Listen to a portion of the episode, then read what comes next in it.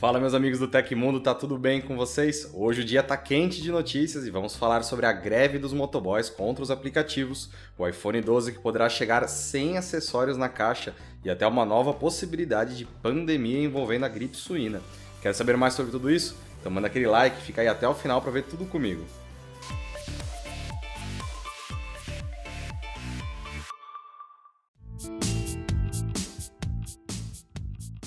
Nos últimos dias, o rumor de que a Apple pode não enviar fones de ouvido e adaptador de energia para carregamento no iPhone 12 ganhou força. No Twitter, mais um leaker, o Love to Dream, cita o movimento da empresa, mas reforça: a nova caixa da embalagem do iPhone ficou mais fina e requintada. Será que vale a pena? A informação publicada nesta quarta-feira cita que as novas regras devem valer também para o recém-lançado iPhone SE de segunda geração. Neste caso, a Apple poderia substituir a atual caixa do produto, que traz os acessórios. Retirar acessórios essenciais da caixa do produto seria algo bastante novo, até mesmo para a Apple. As justificativas encontradas até então envolvem o barateamento dos preços finais dos smartphones. Além disso, citam que todo mundo já possui um carregador e um par de fones, logo, a intenção é de reduzir a produção do que se tornará lixo eletrônico no futuro. Vale notar que no Brasil, além dos preços elevados dos produtos, os acessórios da Apple também podem pesar no bolso. Por exemplo, um carregador de 5 watts custa 149 reais. um carregador de 18 watts custa 219 reais. e o carregador de 30 watts com USB-C custa 349 reais. Já os fones de ouvido AirPods Lightning custam 249 reais. E aí, o que você achou dessa mudança? Comenta aí embaixo para a gente poder conversar mais sobre isso.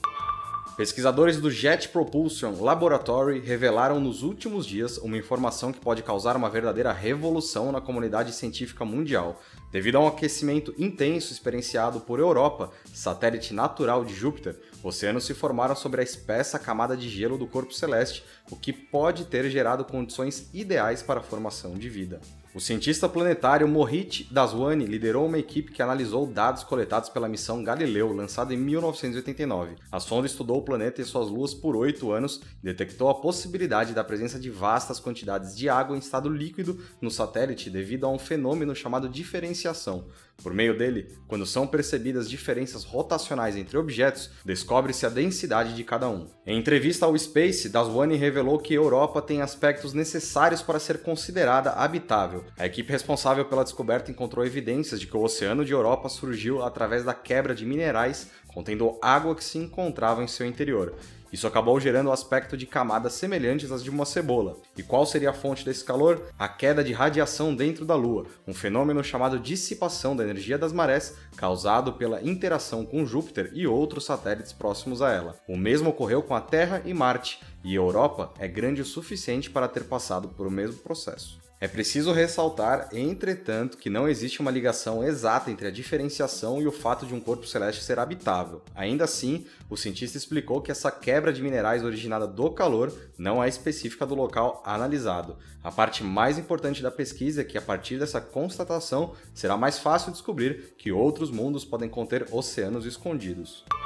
Nessa terça-feira, a região sul do Brasil entrou em estado de alerta por conta de um fenômeno chamado ciclone bomba. Destelhamentos e quedas de árvores já faziam parte da previsão, e moradores de Santa Catarina do Rio Grande do Sul estão usando as redes sociais para registrar a destruição causada pelo ciclone extratropical intenso. O apelido bomba é derivado da rapidez com que tudo acontece. O fenômeno que deve se estender até hoje acontece quando uma frente fria se associa a uma queda repentina na pressão atmosférica. Como nós pudemos notar, na noite passada tivemos ventos muito fortes nas regiões de Rio Grande, Cassino, Capilha, Santa Vitória do Palmar, Chuí e São José do Norte. Ao longo da quarta-feira, os ventos e a chuva devem dar lugar a um frio intenso. Outro resultado deste ciclone de formação rápida é a agitação do mar. A Marinha emitiu um alerta de possibilidade de ressaca com ondas entre 3 e 4 metros de altura no litoral de Santa Catarina e do Rio Grande do Sul.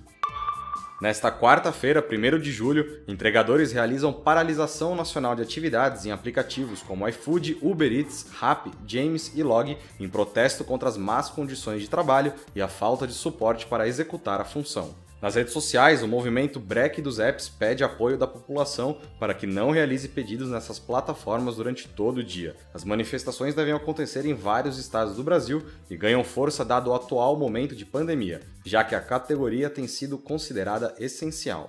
O ato é uma maneira de atrair a atenção dos aplicativos para os problemas do modelo de trabalho. Considerados parceiros por elas, os entregadores reclamam da falta de condições básicas, como banheiro, local para descansar e até mesmo falta de comida ou de tempo e espaço físico para realizar as refeições. A categoria aponta que já lidava com a falta de assistência e direitos básicos antes da pandemia da Covid-19, correndo diariamente risco de contrair a doença. O movimento visa atrair mudanças importantes para o setor. Motoboys e ciclistas reivindicam segurança, alimentação, taxas justas de entrega, licença remunerada em caso de acidente e o fim da pontuação e dos bloqueios indevidos nas plataformas. Uma nova cepa do vírus da gripe suína descoberta na China, intitulada G4, pode ser a causa de uma futura pandemia devido à facilidade para se espalhar entre os humanos.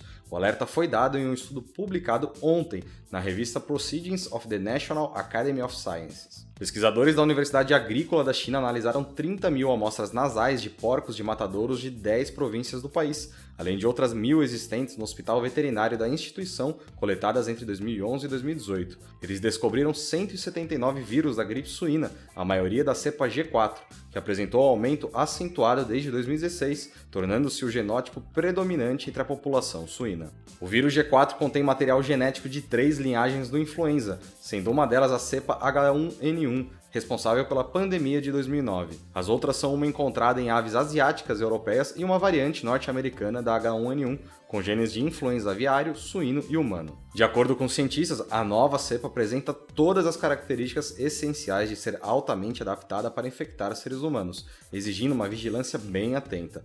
É importante lembrar que a China tem população de 500 milhões de porcos. Até esse momento, foram identificados cinco casos de doenças relacionadas a esse tipo específico de vírus, sendo dois em criadores de porcos.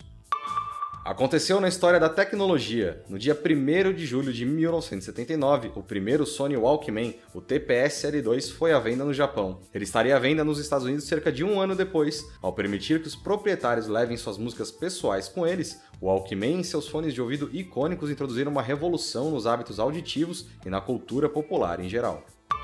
E essas foram as notícias do Hoje no Tecmundo desta quarta-feira. O programa vai ao ar de segunda a sexta, sempre no fim do dia. Os links e tempos de todas as notícias que a gente deu aqui estão no comentário fixado no YouTube e na descrição do episódio nas plataformas de áudio.